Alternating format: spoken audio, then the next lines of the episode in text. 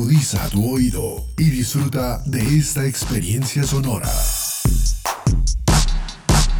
Este es un podcast Unal Radio.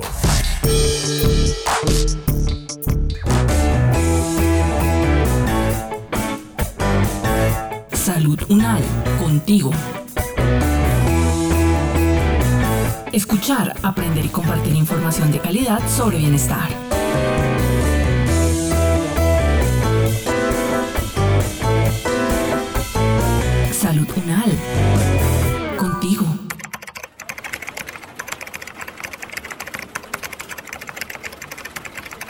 Hola Fernando, ¿cómo vas con la tarea? Hola Marta. Hmm, la verdad, no muy bien. Me gustaría encontrar más información al respecto, pero no hay muchas publicaciones recientes. ¿Y tú? ¿Cómo vas? En las mismas, no he podido adelantar nada de la tarea, pero la profe nos dijo que podíamos hacer una entrevista, ¿cierto? Sí, lo había olvidado por completo. ¿Tú conoces a alguien a quien podamos preguntarle? Sí, ¿te parece si hablamos con Pilar Gil? Ella es terapeuta ocupacional de la Universidad Nacional de Colombia y podría ayudarnos con la entrevista.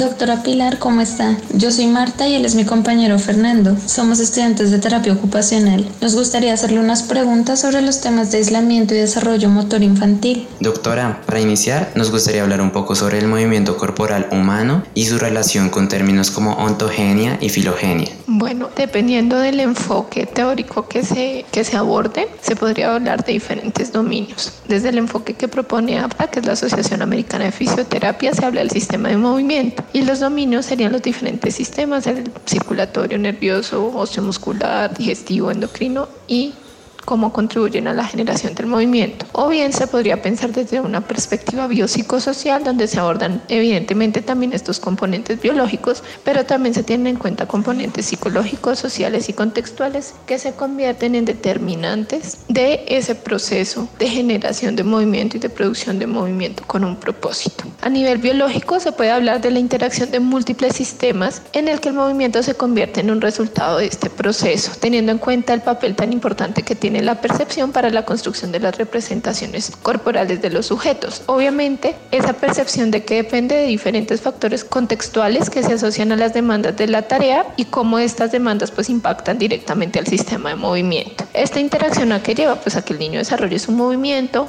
en la medida que la experiencia aumenta, se vuelve diestro en este movimiento y ese movimiento usualmente tiene un objetivo, ya sea explorar, manipular o aprender en el entorno. Indudablemente esto se relaciona con el desarrollo motor que tiene una característica ontogénica porque los cambios se dan en el tiempo y se desarrollan diversos procesos de aprendizaje donde el niño va modificando y perfeccionando su capacidad general de movimiento hasta que al final el movimiento se convierte en un comportamiento que sería el resultado final de todo este proceso. Y asimismo también podemos encontrar que desde lo filogenético hay diferentes rastros que vienen desde nuestros antecesores primitivos que se han conservado y se han adaptado desde diferentes especies, incluyendo nuestra herencia genética, como las habilidades primitivas locomotoras que se van perfeccionando pues en la medida que el niño se va haciendo mayor y pues va experimentando en su ambiente. Y obviamente pues todo lo que ocurre en el ambiente prenatal que también digamos que se sirve como un sustento para todo lo que va a ocurrir posterior al nacimiento si no hay ninguna alteración adicional.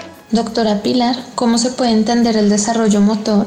El desarrollo motor es un proceso que se relaciona con los cambios en la conducta o en el comportamiento motor del niño o del sujeto que se asocia a la interacción con el contexto y la tarea. Este es un proceso complejo y progresivo que se relaciona con los diferentes hitos del control motor, que son como esos puntos importantes donde el niño adquiere una habilidad nueva que le va sirviendo para alcanzar otros pasos y también se asocia al aprendizaje de destrezas de ciertos niveles de complejidad que van aumentando. ¿Qué particularidad tiene este proceso? Requiere de observación y seguimiento en periodos largos para poder apreciar cómo son estos cambios de manera más precisa. Entonces, ¿esto qué quiere decir? Que no es un proceso inmediato, sino que es un proceso que pues tiene una duración en el tiempo y en el que es necesario pues estar presente para poder percibir esos cambios. Algo muy importante es que algún atraso en un hito del desarrollo motor no necesariamente habla de que haya alguna alteración en el niño. Sin embargo, si se evidencian atrasos en dos o más, ya es necesario entrar a, indagar si es posible que el niño tenga alguna alteración en su desarrollo motor.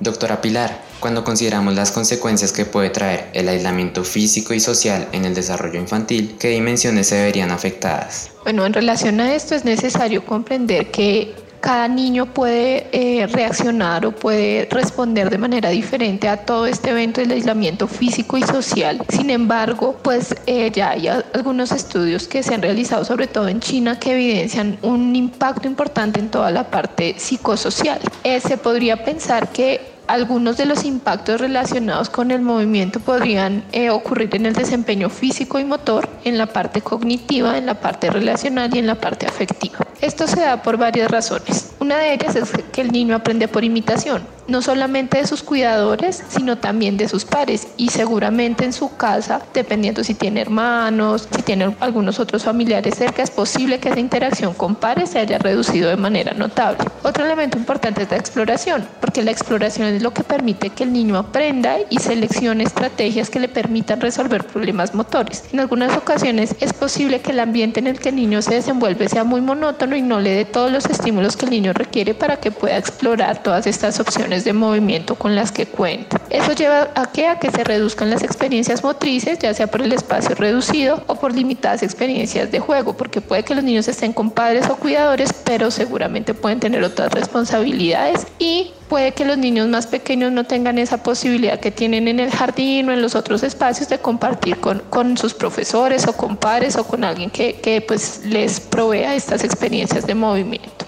Eso que lleva también a que se disminuya la cantidad de actividad física que el niño realiza y pues eso puede tener implicaciones, por ejemplo, a nivel del control del peso corporal, a la actividad del sistema cardiovascular, a las demandas osteomusculares, al gasto de energía y a la estimulación de los diferentes sistemas sensorio-perceptuales como la, el tacto, la presión, eh, los cambios de posición del cuerpo y demás que hacen también pues que estos niños tengan una menor estimulación de esas habilidades y estos sistemas. Otro elemento importante es que como los padres seguramente están ocupados y sus hermanos también, es posible que ellos tengan una mayor exposición a pantallas. Entonces, que el tiempo en pantalla sea un tiempo mucho mayor y que el niño pues esté realizando otras actividades que permiten explorar unas habilidades diferentes a las habilidades que naturalmente el niño exploraría si no tiene tanto acceso a pantallas. Y finalmente, todo esto en que impactaría en la construcción de la representación eh, cerebral del propio cuerpo, la interacción social, la percepción del espacio propio y de otros, la respuesta motora diversos y variados estímulos, porque hay una restricción en la exploración del ambiente.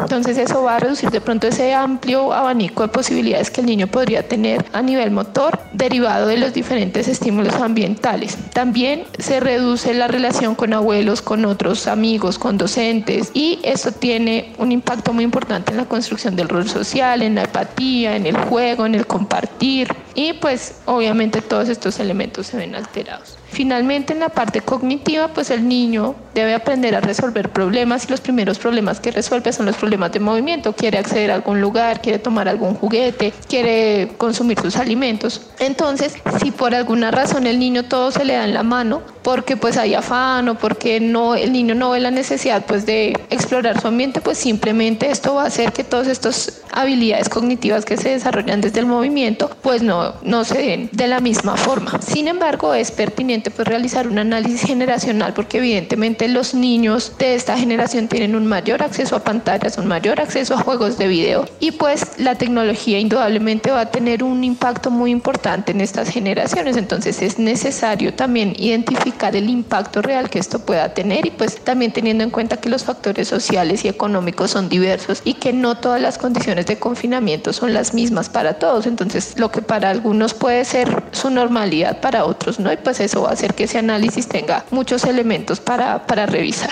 Es posible que el niño tenga algunas diferencias o alteraciones en las respuestas de las hormonas asociadas al estrés y a la ansiedad relacionadas con el eje adrenocortical. Y también es posible que existan modificaciones en los ciclos de sueño, vigilia, alimentación o mayor exposición a pantallas. Si hay hormonas que se relacionan con cada uno de estos procesos, si esos procesos se ven alterados, pues estas hormonas también. Entonces es necesario también tener en cuenta el perfil psicoafectivo del niño porque esto también puede condicionar la respuesta que el niño tenga al confinamiento y también pues evidentemente las características del mismo confinamiento en términos de con quién se encuentra el niño, qué grado de interacción tienen, todos los elementos asociados de, de este elemento contextual. También es importante tener en cuenta que pueden haber alteraciones en la modulación del gasto energético porque posiblemente haya una disminución en las demandas de energía y también es posible que haya un aumento en el consumo de alimentos con un alto contenido calórico y un bajo aporte nutricional, lo que podría afectar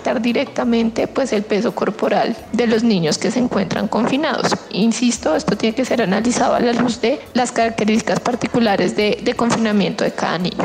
Siguiendo por esta línea, ¿qué implicaciones tendrían los cambios en las demandas? Además, ¿pueden existir cambios en el funcionamiento del sistema neuroendocrino?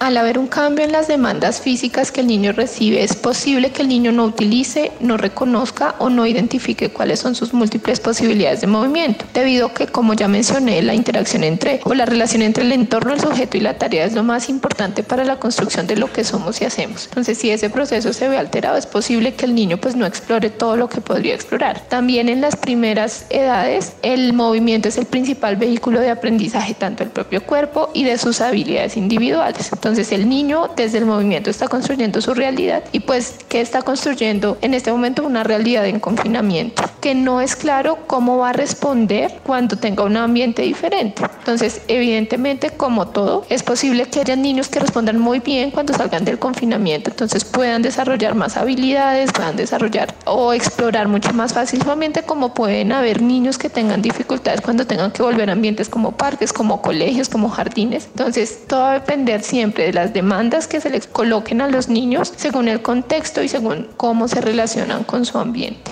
Doctora, desviándonos un poco hacia el aprendizaje del movimiento y el desarrollo diferencial, ¿qué nos puede decir al respecto? El aprendizaje el movimiento son los cambios permanentes en el tiempo en la capacidad de adquirir y producir movimiento. Este surge fundamentalmente de la experiencia y requiere del entorno para que sea retroalimentado, ya que fundamentalmente se aprende ya sea por ensayo y error o por efecto espejo, lo que yo veo que otros hacen, y pues todo el proceso de análisis de esa información y demás que sea para que sea el proceso de aprendizaje. Evidentemente, la práctica, la repetición y la retroalimentación es lo que permite que se dé un movimiento experto. Y ese movimiento experto se va a relacionar con las adaptaciones que el niño pueda generar a su entorno y con lo funcional que sea en su entorno. Entonces, este va a ser un proceso que va a estar caracterizado siempre por refinamiento de estrategias motoras, o sea, porque el niño busque cuáles son las mejores opciones para generar movimiento, ejecutar una tarea motora con un menor gasto energético. En el caso del desarrollo diferencial, es posible que se vea restringido por la disminución de exposición a diferentes ambientes. ¿Por qué? Porque exponerse a diferentes ambientes pues brinda diferentes experiencias de movimiento y lo ideal es que el niño esté expuesto a estas experiencias de movimiento de manera segura porque se va a retar el sistema de control de movimiento y el sistema de movimiento general para que se generen estas adaptaciones derivadas del aprendizaje. Todas estas actividades o estas tareas que se le demanden al niño pues deben ser de acuerdo a la edad y a las habilidades individuales.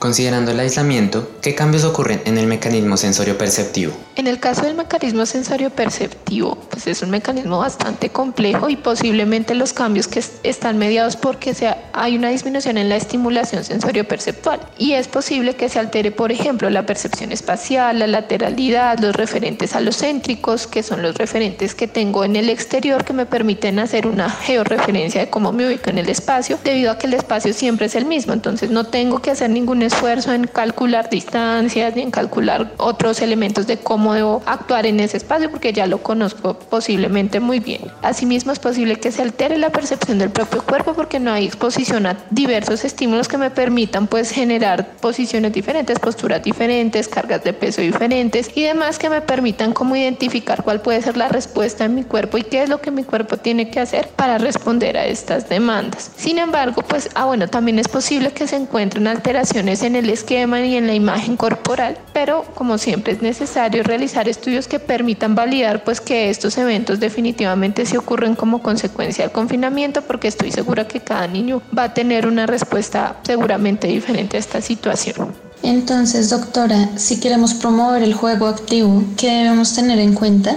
Pues los objetivos que deben cumplir estas estrategias de promoción de la salud, sobre todo, están dirigidas primero a optimizar todo lo que es el crecimiento y desarrollo integral de niños y niñas, teniendo en cuenta los aspectos psicomotrices, cognitivos y emocionales, incluso de relacionamiento. Segundo, facilitar la realización de la mayor cantidad de actividad física posible, ojalá lejos de pantallas, porque los niños pues tienen una gran cantidad de energía y digamos están su cerebro y todos sus sistemas están dispuestos a realizar ejercicio. Y también se deben incluir ejercicios relacionados con la edad en la que se encuentra el niño. Entonces se debe tener en cuenta pues cuál es su edad para promover los hitos del desarrollo motor en los que el niño se debería encontrar en el momento pues en el que nos encontramos.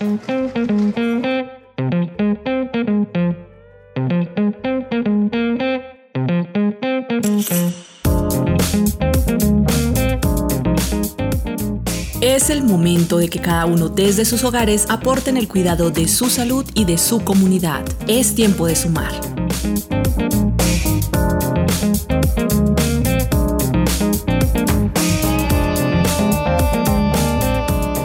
Este podcast contó con la dirección de María Luisa Cárdenas, profesora de la Facultad de Medicina de la Universidad Nacional de Colombia. Coordinación General María Fernanda Lara Díaz. Investigación y producción periodística María Camila Gómez, María Camila Riápira y Jaime Alberto Méndez. Producción General Diana Samira Romero. Experta invitada Pilar Gil, fisioterapeuta, magíster en fisioterapia del deporte y la actividad física, con la actuación de María Camila Gómez y Lucas Fernando Corcho. Producción sonora Edgar Huasca.